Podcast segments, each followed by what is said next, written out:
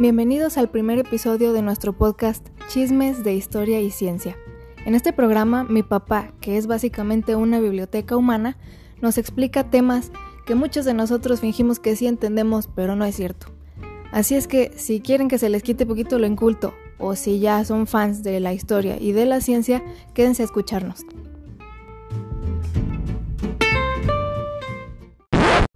Ay, lo de incultos es broma, ¿eh? De hecho, al contrario. Qué chingón que estén aquí, porque nadie sabemos todo y si están aquí quiere decir que tienen ganas de aprender y esa es la actitud correcta. Entonces, continuemos.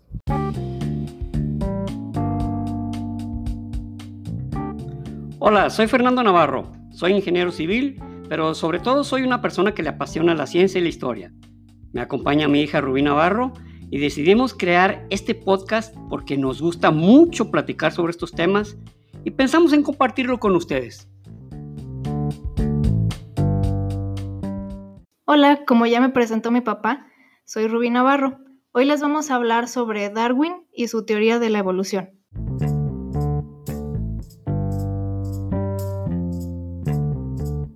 Vamos a hablar sobre la evolución, entendiéndose la evolución básicamente como un cambio. Un cambio puede ser al progreso o puede ser hacia una degradación, pero finalmente es un cambio. Una evolución es un cambio. Ok. Y en este caso nos, eh, nos enfocaremos en Darwin porque Darwin fue el que dio perfectamente en el tema biológico, porque la evolución se presenta en todos los campos. Evolución viene de un término romano que quiere decir como algo así como desenrollar o desenvolver. De ahí que sí, eh, es desvelar o verificar algo que está oculto, lo desenrollaste y diste con él. Pero en, nuestro caso, en realidad, evolución significa el paso o el cambio, la transformación de una especie a otra, pero en el caso de Darwin, él hablaba no solamente de transformación, sino de adaptación al medio. Eso, eso era realmente, eso realmente fue el, digamos, el éxito de Charles Darwin en ese momento, en esa época, mejor dicho, eh, estamos hablando del siglo XIX, a mediados del siglo XIX, ya la evolución era un tema muy, muy tratado, ya se hablaba mucho ¿Ah, de... sí? Sí, sí, era un tema que se hablaba mucho en diferentes contextos, ¿no? En la evolución ya había muchos participantes, por llamarlo de una manera. Por así decirlo, había un movimiento que se llamaba el progresionismo, que era el, hablaba del progresionismo animalista, que decía que, ya, por ejemplo, los fetos, los embriones, estaban envueltos en un espermatozoide. Órale, qué raro. Y los, eh, sí, y los eh, ovulistas que decían que, que el feto estaba enrollado, por así decirlo, en el óvulo femenino. Entonces, había toda clase de cosas, ¿no? De, de, creencias. Inclusive había, eh, había un naturalista y, anatomista suizo que, decía, por ejemplo, que ya en el semen de Adán ya existía la población humana. El semen de Adán. Sí, sí, sí, ya, estaba ahí toda la población humana. Entonces, conforme se fue desarrollando eh, este, la humanidad, pues simplemente fueron saliendo los nuevos, los nuevos y los nuevos y los nuevos y los nuevos personajes, las nuevas personas, porque pues ya estaban ahí, estaban ahí los huevos de Adán, por llamarlo de una manera, ¿no? o sea, simpatiquísimo, pero se creía a pie juntillas, ¿no? ¿Por eh, qué? No sería lo más raro que han creído en esos tiempos. sí, exactamente. ¿Por qué? Porque te tenías que apegar a la Biblia. Ah, sí. Podías decir lo que tú quieras, podías creer lo que tú quieras, podías afirmar lo que tú quieras, siempre y cuando cumplieras dos cosas, estuvieran de acuerdo con la Biblia y pudieras demostrarlo. Pero como la Biblia, pues no la puedes en muchas cosas no las puedes demostrar, pues simplemente pues te apegaba. ¿En serio? No, se puede.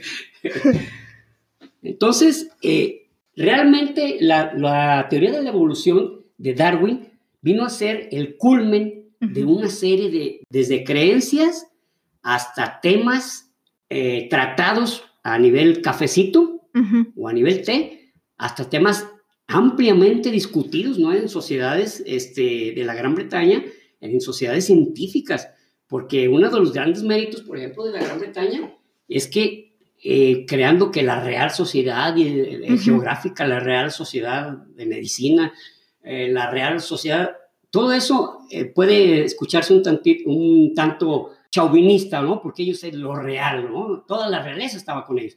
Pero finalmente dieron un gran empujón, pero un gran empujón a toda la ciencia. Si tú eras un individuo con conocimientos mínimos o, muy grandes, tipo, por ejemplo, Isaac Newton, que inclusive en, en la universidad donde dio clases, eh, hay una estatua de él donde dice Isaac Newton, el ser más inteligente que ha caminado sobre el planeta Tierra.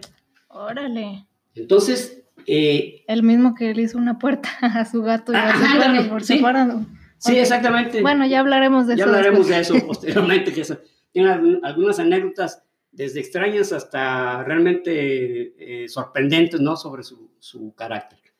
Charles Darwin no, no era un individuo que digamos este, muy extrovertido. O sea, él, él realmente, al contrario, era un tanto pasivo, introvertido. Su papá quería que fuera clérigo. Su papá le veía toda la zanca, como dicen, de clérigo. Contrario a lo que la gente piensa, que, que un ateo o que muchos ateos eh, no creen en Darwin. Hay que, hay que ser muy explícito en esto. Los, los ateos no creen, respaldan, apoyan o hacen una idea suya, pero no creen. O sea, es más fácil creer que, pensar. Entonces, eh, como, como podemos decir que un personaje que para los ateos es no solamente clave, sino realmente es un personaje en el cual se respalda sus ideas totalmente, es Charles Darwin. Entonces, por consecuencia, pues mucha gente dice que... Él era ateo, seguramente. Exactamente, pero no lo era en absoluto, al contrario, él era, eh, él era muy religioso, de la, claro, de la religión anglicana de Inglaterra, una religión pues creada a modo, ¿verdad? Por Enrique VIII, pero bueno, es otro tema también. Este. Sí, pues el tipo no dejaban divorciarse, oye, pues ¿qué les pasa? Tener varias mujeres. Creo que es el, el, más el mayor drama que ha hecho alguien en toda la historia para poderse divorciar y casar con otra seño. Crear una religión, sea, tipo, se bueno. Entonces, este Charles Darwin eh, inicialmente aceptó la idea, dijo, no, pues bueno, está bien, pues voy a estudiar, este, voy a ser clérigo, pero no, no, no le gustaba, no, no, fue, no fue esa, esa la idea y se metió a estudiar medicina. Okay. Pero no, estudiando medicina se mareaba, se asqueaba, o sea, era algo que verdaderamente en la Universidad de Edimburgo, eh, realmente, que era la más prestigiada en esos años. Eh, o sea, ni siquiera en, Inglaterra, no, pues. No, no, no, en Escocia. Entonces, realmente llegó un momento que dijo, no, ¿saben qué? Yo esto no, no, no le atoro, no, nomás no no puedo con esto, no puedo estar viendo cadáveres, no puedo estar viendo que sustraigan pedazos de personas y digan, esto es el hígado, eh, llévese, la, llévese su riñoncito frito. Nada, o sea, eso realmente a él lo, lo devastaba, ¿no? Entonces, eh, él, él, le decía a su papá que él quería ser naturalista. Papá, ¿qué te pasa? O sea, ¿qué te pasa, pendejo? O sea, te vas a morir de hambre. Te vas a morir de hambre, güey. Pero, pero pues no, esa era realmente la pasión de, de Darwin. De ahí que le gustaban los paseos en, al campo y recolectaba hojas, insectos, eh, animales, veía el comportamiento de los animales, escuchaba el trinar de los pájaros. O sea, era un tipo, realmente un gran observador, yo me atrevo a decir, yo, yo Fernando, o sea, yo no lo he visto en otra parte, que ha sido el mayor observador de la naturaleza que ha existido en el mundo. Pero también está otro factor, ¿no? Él pues tenía lana y pues tenía el tiempo del mundo Exactamente. para ponerse a observar y, no hacer nada más.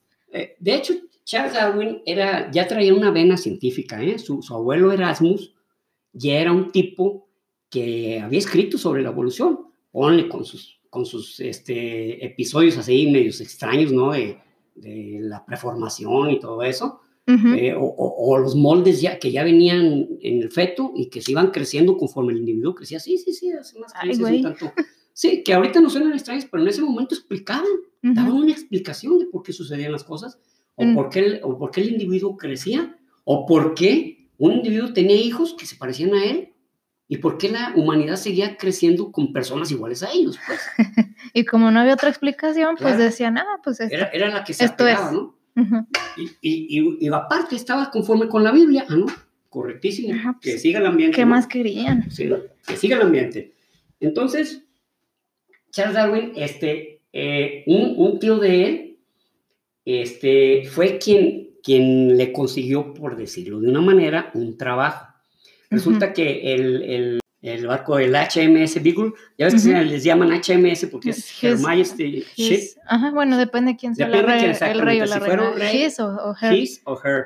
Majesty Ship. Igual que los gringos que USS, ¿eh? United States Ship. Entonces, el HMS Beagle iba a hacer un recorrido por todo el mundo para observar, eh, prácticamente se iban a enfocar en Sudamérica, en todo lo que ve en Sudamérica, porque en ese momento Sudamérica como continente ofrecía muchísimas, muchísimas pruebas eh, sobre cambios de la Tierra, porque también había gente muy influyente que empujaba esto. Por ejemplo, había un, un Charles Lyell, que, él, eh, que fue un gran geólogo, y que él hablaba de que la Tierra había, estaba sufriendo continuas transformaciones, por lo tanto, los seres vivos tenían que sufrir también transformaciones porque se tenían que adaptar a las nuevas etapas de la Tierra. Bueno, claro, obviamente. No suena tan, tan loco, pues. Exacto, y, y no, no solo no, no suena loco, sino que, que encontraba depositarios de su idea, pero también detractores, todavía, ah, todavía sí, eso. Claro.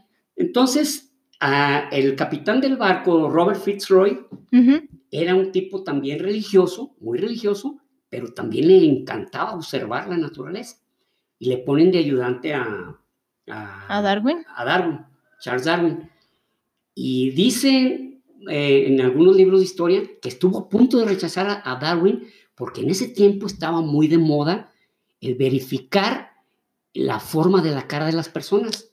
Así es. O sea, con, ver su cara. Con ver su cara, sabía si el tipo servía o no servía, si era un flojo, si era trabajador, si era listo, si, si era un tonto o si te iba a meter en broncas, así de fácil. Entonces. Sería chido para, no sé, quien tenga muy. que sea muy malo para escoger pareja, pues si eso se convirtiera en una ciencia, pues ahora le queda toda madre. Pero que finalmente existe, ¿no? Lo que es el, lenguaje eh, corporal pero es diferente, ¿no? A leer la cara de la, gente. Lo que no le gustó de Darwin era su nariz. Decía, no, este tipo, la nariz de, esta persona me dice que es muy perezoso. O sea, al capitán Fitzroy se le figura era muy perezoso. Pues sí, es que también cómo vas a andar contratando gente con nariz toda horrible, pues también, ¿no? Sí, Imagínate. Sí, no, es que este no va a chambear, no va a querer trapear en la cubierta ni nada, porque tiene la nariz muy fea. que no tiene la nariz pero la forma de la nariz, él decía, esto me indica que este tipo es perezoso. Así, así de simple. Entonces, pues finalmente no se sabe por qué, pero de un día para otro decidió que sí, que sí participar. Algunos autores asumen que fue la discreción, eh, la discreción de Darwin, que era un tipo tranquilo, que era un tipo que hablaba de hablar pausado, que también era alguien que no trataba de suministrar una idea y pelear la ultranza, o sea, eso era ah, importante también porque el capitán Fitzroy pues tenía su genio el tipo, o sea, también. Entonces no, no le hagas, no le des la contra. No le des la contra y tú te la vas a, no te vas a ahogar. Entonces, ese viaje del Beagle, que duró cinco años, que empezó en 1831, de 1831 a 1836, le dio a Darwin todas las evidencias físicas observables que pudiera haber sobre lo que él ya intuía. Él ah. intuía que todos los seres vivos veníamos de un ser vivo ancestral del cual descendíamos todos. Y que no era Dios. Y que no era, exactamente, que no era Dios, o sea, no, no fue una creación con barrito, ¿verdad? Que, ah, mira, que hay Adán y, ah, pues déjale, pongo a Eva, ¿no? No, sino, hay un ser vivo ancestral del cual se han derivado todos los seres vivos. Eh, actualmente le llaman Luca. Luca quiere decir last Universal Common Ancestor. Ah, ok. Entonces. Bueno, si no sabe el inglés, es el último eh, ancestro común universal. Exactamente.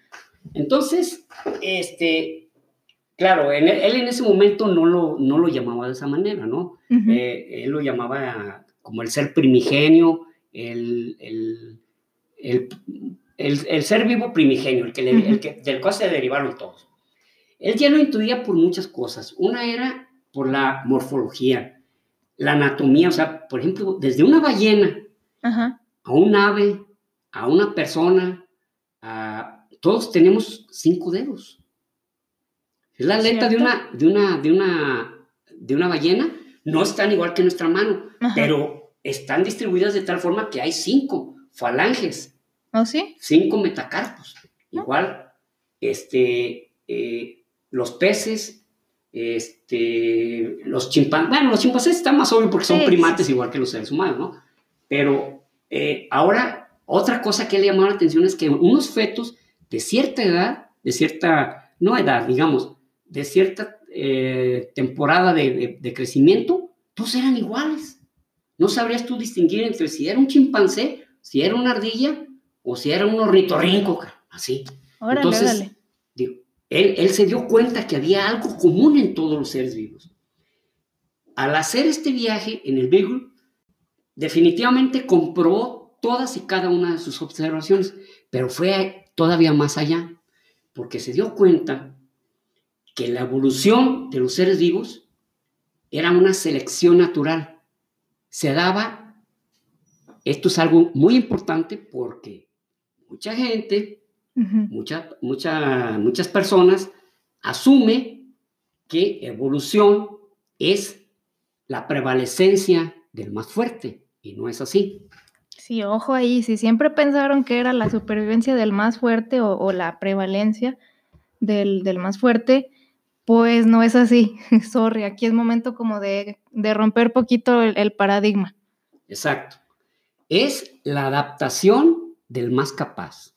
Así es. El que tiene mayor capacidad de adaptación es el que sobrevive.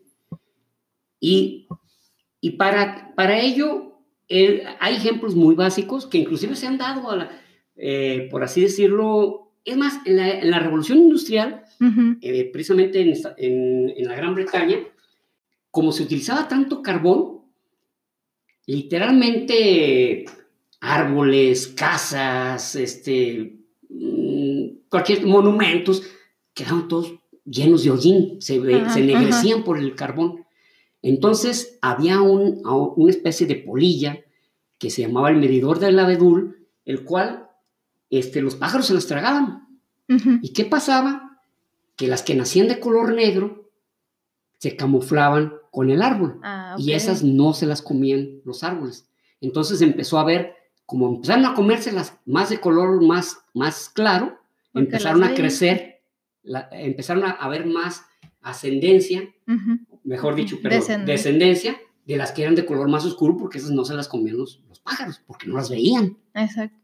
Entonces, conforme hubo la transformación del carbón al petróleo y al gas, otra vez se volvieron a esclarecer los árboles, volvieron a aclarar y otra vez las que eran más claras tenían mayor capacidad de supervivencia. Esa es la capacidad de adaptación. Lo mismo podría ser en un primate, o en un homínido o en, un ser humano este, de cualquier tribu, raza X.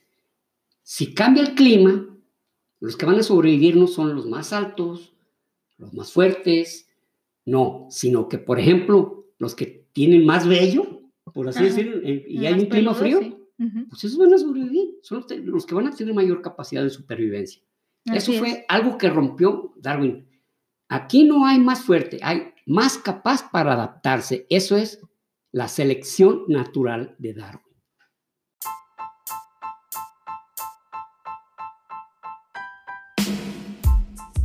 Ahora quiero preguntarte sobre este tema, que es algo que mucha gente dice, pero que está totalmente incorrecto es, pero es una teoría, entonces no está comprobado.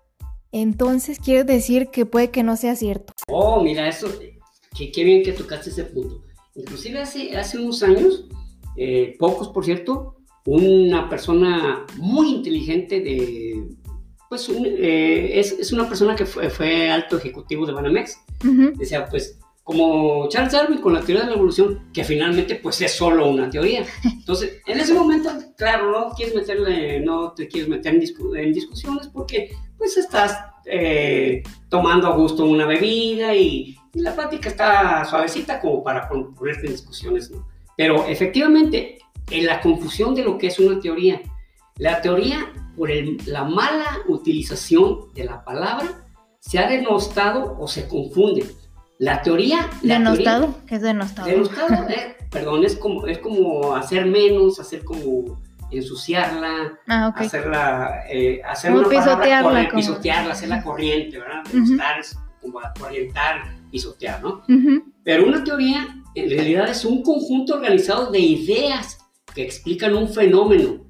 Y ese fenómeno está deducido a partir de observación, de la experiencia y de un razonamiento lógico. Eso es una teoría.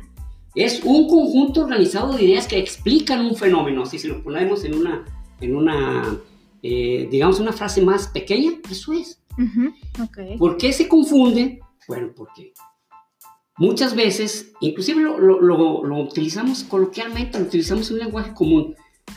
Oiga, este, ¿a qué hora sale el, sale el camión? Pues en teoría a las 4, pero diario se van más tarde. Eso ya, en teoría, es como querer decir, se supone que a las 4, pero no, se va más tarde. Ajá. Ento- pero no, eso no es una teoría. Entonces, también cuando dicen, oye, este, ah, ¿Qué, habrá muy- pasado? ¿qué habrá pasado aquí? Mi teoría es que Ujú, vino un tipo que traía en los guaraches y adrede pisó las escaleras bien, recién trapeadas. Bueno, o sea, algo, no, no, es mi hipótesis, no es mi teoría, es mi hipótesis. Porque la hipótesis es como la, la suposición antes de saber qué fue lo que pasó de verdad. ¿no? Exactamente. En, el, en el- en el método científico, primero observas un fenómeno. Segundo, trazas una hipótesis, dices, esto está sucediendo por esto. Luego lo, vuelves a observar en repetidas ocasiones. Luego haces experimentos, o sea, repites el fenómeno. Y si el resultado es el mismo, entonces ya tienes una teoría. Porque se cumplió. O sea, hiciste una hipótesis, repetiste el experimento, se cumplió el fenómeno, por lo tanto ya es una teoría. ¿Y por qué dicen? No, pero es que la, la parte final es la ley. Bueno, sí, sí, cierto. mira, Como dice, la ley de la gravedad, por Ah. ejemplo, Sí, sí, sí. la clásica, ¿no? La ley de la gravedad, bueno, sí. Pero la ley de la gravedad, yo no necesito más que dejar caer un objeto para comprobarla, en donde quiera que esté. Puedo estar aquí, puedo estar en Japón o puedo estar en Filipinas y el fenómeno se cumple. Ahí tienes una ley. Esa la puedes verificar en el instante que sea. Pero ahí te va una teoría que utilizas siempre y por la cual se curan las personas. La teoría microbiana. La teoría microbiana dice muchas enfermedades son provocadas por seres microscópicos, bacterias o virus, los cuales te producen una infección y que hay que atacarlos con un antibiótico. Y la teoría microbiana se cumple porque si el médico es certero o dedujo correctamente qué tipo de infección tienes, pues te da un antibiótico y te curas. Y no necesitas tener los microbios ¿verdad? en tu casa, ¿verdad? Ni, ni el médico te mira, mira nomás, 3 millones de, mi- de microbios, guácala. No, no, no, o sea, infirió a través de una serie de acontecimientos tu infección. Esa es la teoría microbiana, teoría microbiana. Ujú. Y todos los días, todos los días de nuestra vida, se utiliza la, vida, la, la teoría microbiana para curarnos de alguna infección. De ahí que la teoría no es precisamente algo que se supone que a lo mejor con el tiempo se declara ley. Es el conjunto ordenado de observaciones que, que a un fenómeno le dan, le- lo concretan o lo explican. Me acuerdo que cuando estaba más chiquita también una vez me dijiste que también cómo, cómo se podría comprobar la teoría de la evolución, pues solo podría ser pues yendo al pasado y, y viendo cómo fueron evolucionando y después eso no lo vas a poder hacer, o sea, no vas a poder tampoco tener un hombre de neandertal o algo así y, y verlo cómo se va evolucionando hacia, hacia un Homo sapiens, pues no va a suceder. Entonces, por eso todavía no lo pueden convertir en una ley tampoco. Exacto. O sea, Eso, eso Pero- no pero no, eso no descarta que de verdad así sean las cosas y, y también pues me habías dicho que hasta la fecha se sigue comprobando y comprobando que la teoría de la evolución de Darwin es correcta.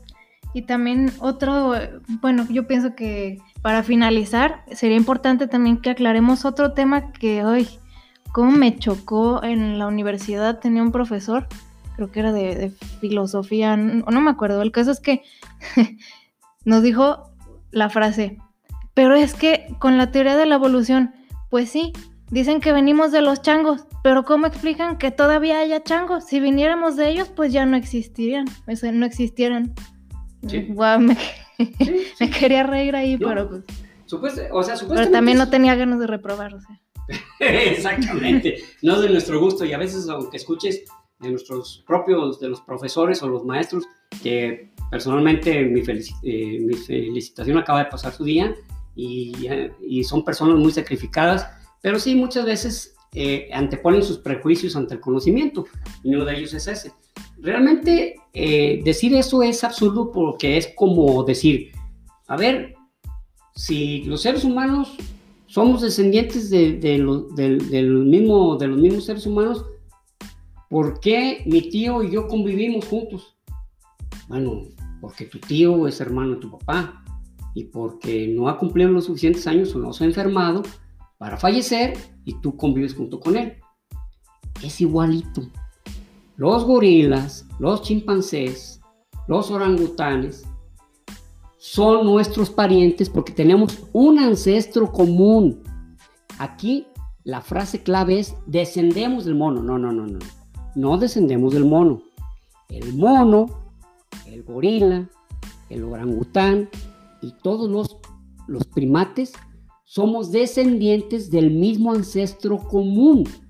El, clado o la rama o la rama de la cual pertenecemos surgió de una, de, un misma, de una misma especie y de ahí se ramificó, se hizo un cladograma más extenso del cual algunas especies han desaparecido y otras persistimos, pero hay muchas otras que han desaparecido. Así como, así como unas sobreviven, otras desaparecen, como, el mismo, como la misma teoría de la, la evolución establece. Ahí está, entonces, esos son los puntos que yo pienso que se malinterpretan más en cuanto a la teoría de la evolución de Darwin. Por favor, cuando hablemos con alguien sobre algún tema, tratemos de estar lo mejor informados posible. Y si algo no lo sabemos, es mejor decir que no sabemos que sacarse algo de la manga y dejar a la otra persona con información incorrecta. Hay que recordar que no está mal desconocer, no está mal no entender algo por completo. Lo importante es tener el espíritu de aprender y creo que para eso estamos todos aquí. Exacto. Podemos concluir en este primer episodio que la teoría de la evolución no es solamente un tema que en un futuro se tenga que comprobar. Está comprobado. Es una teoría, es un grupo organizado de conocimientos. Pero lo más importante de todo, y es algo que le ha causado mucho daño a algunas sociedades, es que evolución no significa ser mejor por ser más fuerte o superior, sino la evolución es la capacidad para sobrevivir del más adaptado. Y digo que se ha hecho mucho daño a algunas sociedades porque durante mucho tiempo algunas doctrinas utilizaban el tema de la evolución para decir que eran razas más evolucionadas. Hitler. Por ejemplo, por ejemplo ese criminal. Y como eran razas más evolucionadas, pues eran superiores. No. Evolución no significa superioridad, es capacidad de adaptación. Muy bien, ese fue nuestro capítulo de hoy. Todavía queda muchísima información muy interesante para hablar sobre Darwin y su teoría de la evolución, pero la tendremos que dejar para una segunda parte porque además en este episodio se nos fue poquito el tiempo. Somos principiantes en esto de los podcasts, discúlpenos. Lo que sí les aseguro es que como vamos a ir agarrando práctica, cada episodio se va a poner más chido. Y bueno, gracias por escucharnos. Síganos en Facebook e Instagram, estamos como Chismes de Historia y Ciencia en las dos redes sociales. Vamos a estar subiendo contenido muy padre y también vamos a poder interactuar por ahí. Hasta luego y recuerden, prohibido, dejar, de aprender.